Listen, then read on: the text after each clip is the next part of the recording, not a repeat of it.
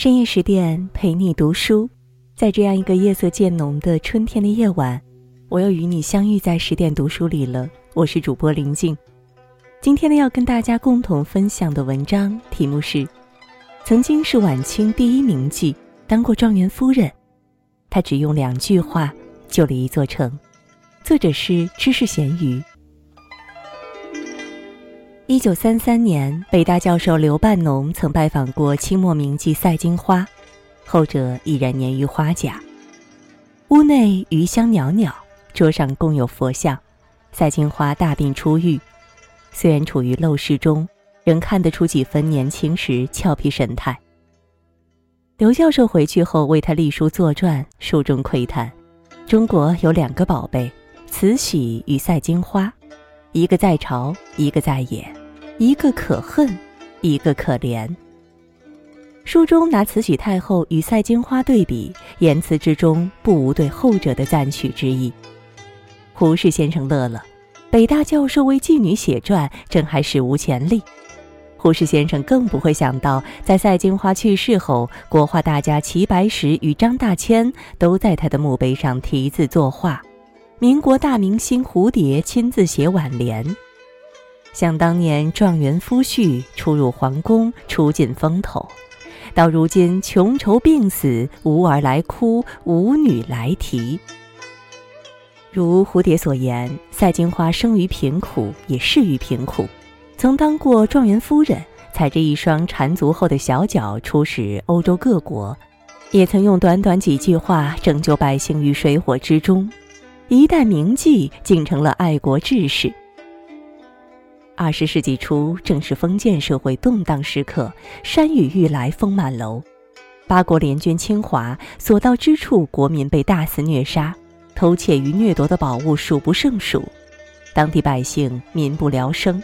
有德军士兵闯入名妓赛金花住处，赛金花机警，交流中发现这次德国的将领是旧时瓦德西，赛金花主动提出自己认识将领瓦德西，令几名士兵通传。期间还求到德军翻译处，恳求翻译先生前往南海时也带上他。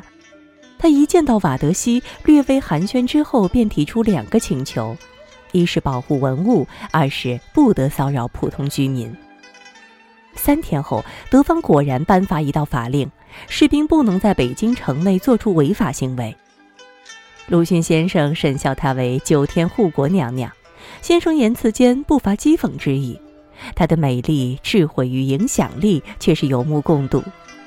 当下有人与她结拜，对方年长，赛金花行二，自此京中不断有人称她“义和大臣赛二爷”。林语堂对她赞赏不已。北京总算有救了，免除了大规模杀戮抢劫，秩序逐渐在恢复中，这有赖于铭记赛金花的福音。事态逐渐平稳，接着发生的一件事情则更能显露赛金花的机敏。有人在街头残害了一位德国公使的性命，这违反了国际法中外交人员人身不可受侵犯条例。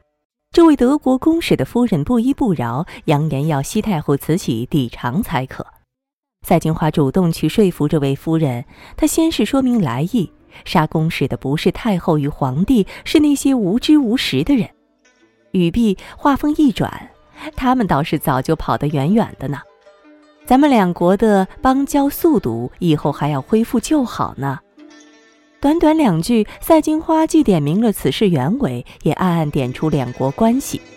对方没有就此作罢，仍是心生愤懑，扬言要皇帝太后都来赔罪。光绪皇帝与慈禧太后代表朝廷颜面，怎么可能轻易低头呢？好在赛金花向来机灵，眼波流转间便想出妙计。中国纪念牺牲之人最光荣的方式，便是立牌坊。若想要有个说法，倒是简单。咱们给公使树立一个极大的牌坊，用皇上的名义把公使此生事迹与遇难情形皆刻于此，这也算是皇上给他赔了罪。这个牌坊立在繁华的东单北大街上。竣工之后，还曾举行纪念坊落成典礼。多年后，赛金花已然年迈，仍然记得与他立于一处的，乃是当时赫赫有名的政治人物钱能训、段祺瑞。铭记赛金花窈窕身姿，周旋于晚清上流社会间，赛二爷之名响彻京城。任赛金花如何能言善辩、机警圆滑，不输男子，一提到她，仍是有人嗤之以鼻，不过一个妓女罢了。如若能够选择，谁愿意沦入风尘烟花地，嬉笑怒骂都看人眼色呢？一八七二年，赛金花生于姑苏赵家，乳名彩云，祖上是徽州人士，在太平天国时期逃难到苏州。无论徽州或是姑苏，不可否认，江南美人冠绝天下。赛金花刚长至豆蔻少女，就已经出落得相当俊俏，桃腮鹰口，眼神澄澈。她在门口闲立时，总能招得路过的官员学子注视。平日里，赛金花极爱一种徽州食物，名为状元饭。做法简单，先用红米线煮出苋菜汤，在家熟猪油拌饭，便可制成。旁人笑他将来必定要嫁个状元呢。那时谁也没有将玩笑话当真。只周围的邻居有个拉纤说媒的女人，见赛金花貌美，便常约她一起逛花船，充作清官人，陪着客人吟诗作画、喝酒谈天。赛金花年纪尚小，并不知实情，只觉得有趣。纸包不住火，开始有人对赵家指指点点。赛金花的祖母先是窘迫，不许孙女外出，反倒赛金花的母亲潘氏想了会儿。家中境况已然捉襟见肘，这倒也算一条出路。日后再为女儿觅一个如意郎君便是。自此，赛金花为顾全体面，用虚名流连辗转于欢场间。当时间悄然而过，命运早已暗中埋下伏笔。恰逢前科状元红军回苏州守孝，红军连他上幼，总是长长短短的询问他的身世。有人问：“为什么不将他纳入府中呢？”红军五十，赛金花刚满十四。红军先是自觉年岁相差过远，且家中已有妻室，便不做此想。直至多人从中斡旋，红军才将赛金花纳入偏房，二人共结连理，还为她取名为梦鸾。早年的玩笑话竟成了真，红军正是前科状元郎。他被任命为公使出使西洋，照理说他的夫人应伴随左右。然而，红军的正式夫人是受言行举止恪守礼法的传统观念教育下成长的旧式闺秀，从没有出过远门，便将诰命夫人的衣服借予新进门的赛金花。此次出行，赛金花正是以公使夫人的身份陪伴在红军身旁。已经成了锦衣玉食的公使夫人，她大可以养尊处优。赛金花却不愿只做依附于夫君的菟丝花。她在随丈夫出使欧洲前，特意购置当地特产，还想尽心思得来德国皇后的画像，命人刺绣出一幅德后的半身像。苏绣闻名天下，秀丽清雅，作为伴手礼最合适不过。路途奔波中，赛金花日夜学习德语，为给红军翻译做准备。时也，运也，命也。既然命运愿意给他机会，他自然不会白白错过。他曾见过德皇威廉二世与德后奥古斯塔，宏大的宫殿内满是摇曳的烛光。赛金花披着孔雀毛的围巾，穿二十四条飘带的香菱裙，缓缓前行。如行云流水般行着昔人的鞠躬与文手礼，开口便是流畅德文。随后，他又将礼物献上，态度不卑不亢。德皇与皇后赞叹她的美貌才情，称她做东方第一美人。或许与早年经历有关，赛金花与这些皇室相处时，总会照顾到每个人的情绪，从不冷场。据说，赛金花正是此时与上世军官的瓦德西相识。在后来描写赛金花的小说作品中，她总是一副风流做派，恨不能天天交际、夜夜跳舞。共同撰写赛金花本事的学者商鸿逵为她抱不平：一个不逾二八的年轻女子，有缠脚，嫁到欧洲绝不会闹出像《孽海花》里所说的那样风流勾当。众说纷纭，无论如何，那段时光也是赛金花最为风光的时候。出行跟着四个丫鬟。踩着一双难以远行的三寸金莲，足迹踏遍柏林、巴黎、伦敦。她仿佛走入了新的世界，还生了一个女儿，取名德官。任期总会结束，归国后不久，红军在帕米尔中俄征界案中使用了俄制地图，遭到官员的联名弹劾。年事已高，加上成日郁郁寡欢，最终离世。迎娶赛金花进门时，二人年岁相差太远，难以白头偕老。红军告诉媒人：“彩云跟了我，如果能偕老，自然好；倘若没有，我一定给他留下相当的资产。”洪先生没有辜负当时的陨落，临危时仍然记挂着赛金花。你跟我一场很不容易，无论守不守，我会留下一笔钱，保你生活无忧虑。赛金花本该生活无虑，红军生前将足以令赛金花此生无忧的钱财交给他的本族兄弟红鸾代为保管，托他将赛金花送回苏州娘家。别看这文人口中的黄白俗物，却是最好的试金石。人性的贪嗔痴念显露无遗。刚入苏州城，红鸾便私自吞了这笔钱，藏匿起来。次年寒冬，两人在上海街头偶遇时，赛金花找他讨要，这人又如同泥鳅般，不一会儿的时间便找借口躲远。一个曾经的风尘女子，身无分文，她擅长的德文与社交都难以施展。如果要为自己谋求出路，她面前的选择少之又少。赛金花决定去往上海，上海钟鸣鼎食，被誉为东方巴黎。她在那里做回本行，在住所外挂牌设立书寓，并在书寓牌上注着英文，以此吸引在京城中的洋人。舒玉对才情要求甚高，每年需要考核。先说一段传奇，再弹一曲琵琶，合格后才能挂牌。赛金花通晓几国外语，又精通人情，来访者皆是洋人与高官。那时，赛金花已声名鹊起，在上海滩有些名气。时任礼部侍郎正在上海督办实业，怕他带坏风气，联合上海地方官员，逼迫赛金花离开上海，逃至天津。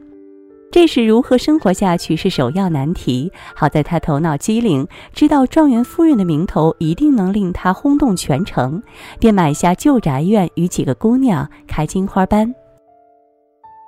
状元夫人的名头果然吸引人，加上赛金花又擅长经营，带着她的金花班一路红遍大江南北，开到京城。生活逐渐安稳，一切向好的方向前进。可无论风光或艰难，生活从不会停在某一时刻。正当此时，他曾买下的凤林姑娘吞了鸦片，想要自尽。赛金花问了很久，为什么如此想不开？追问之下，凤林才抽噎，自己已经遇到有情人，定下生死之约。眼见凤林已然气绝，直至晚年，赛金花人叹。如果他和我说明，慢说是还可以收回八百两银子，就是把他送了相好，我也是不在乎的。他却因为此事被捕。待赛金花重见天日，金花班已经散了。经此一事，赛金花彻底厌倦了烟花之地，她已然不再年轻，内心向往平稳。我已如倦飞之鸟，总愿遇着一个真心的男人，过过家庭生活。赛金花先后遇过沪宁铁路的曹瑞忠与议员魏思炯，郎情妾意，你侬我侬。这两位都是温和俊秀之人，只无奈曹魏两位先生都早于他离世，仕途彷徨，又剩他独自一人。小仲马写茶花女时早有预见，当上帝允许一个妓女拥有爱情，起初就像一种宽恕，后来会变成一种对她的惩罚。潮起潮落。谁也无法逃出命运这双大手。坊间传闻，八国联军撤军时，瓦德西曾邀请过赛金花前去德国，向他承诺，如果赛金花愿意前去，他将是最最尊贵的客人。赛金花摇了摇头：“中国才是我的家。”遭到拒绝的瓦德西黯然离去。赛金花的晚年时期过得并不顺利，他曾受邀观看过陕西艺俗社排演的爱国剧《颐和园》。他坐在楼口包厢中观剧，台上的赛金花俨然成了英雄人物，而真实的赛金花已至暮年，生活落入窘境，仍肌肤洁白，看上去比实际年龄年轻许多。谁也看不出这双乌黑眼眸的主人在想些什么。观剧结束，便有人问赛金花戏里演的是否实情。赛金花淡然一笑，只称：“虽十分夸奖我，但于我良心上实为不安。”他解释，当初劝言瓦德西之举，只是一时感情用事，并非有什么救国的长久谋算。他曾写过：“国家是人人的国家，救国是人人的本分”的字帖，现在还珍藏在博物馆里。无数关于赛金花的电影、话剧、小说不断出炉。三十年代初，赛金花被写成护国护民的民族英雄。剧作家夏衍极为欣赏她。庙堂上的大人物的心灵还不及一个妓女。赛金花晚年一直住在天桥居人里的房子，过得极为落魄。山东军阀韩复渠怜她晚年生活贫苦，曾留给她一百大洋。赛金花写诗回赠，诗中有一句：“多谢山东韩主席肯持重币赏残花。”有传闻称梅兰芳、胡适等时下名人也曾有过接济，张学良更是携赵四小姐亲自探望过他。北大教授刘半农自愿为赛金花做传记，去居人里拜访赛金花时，仍能看出几分往日艳光。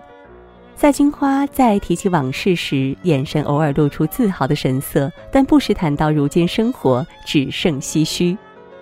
赛金花呷了口茶，先生，你看，破棉布衣，旧容现鞋，无心修饰的老帽遮居在这个陋巷里，真是不堪再提旧日的春风花月了。一九三六年，赛金花在北京辞世。这位跨越两个世纪、走过大洋彼岸的传奇女子，在老宅中闭上双眼，身边既无往日伴侣，也无一子半女，半生繁华，半生沦落，皆成过眼云烟。她曾说：“眼望天国，身居地狱，如此苦苦挣扎，便是人的一生。”生前多烦忧，赢得身后名。赛金花被评为百年十大女杰，中国百年时尚女性排行榜首。所有荣誉仿佛一夜之间涌来。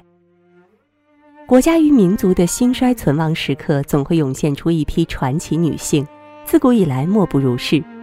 她们时而是被敬仰推崇的护国英雄，时而是被斥骂唾弃的亡国妖姬。好似时代更迭，谨记于这些传奇女子单薄的肩脊上。是非功过自有后人论。对于赛金花而言，不枉来这世间一趟。更多美文，也请你继续关注十点读书，也欢迎你把我们推荐给你的朋友和家人，一起在阅读里成为更好的自己。也祝各位晚安，好梦。温一壶风尘的酒独饮往事迢迢举杯情思量泪如潮青丝留他方。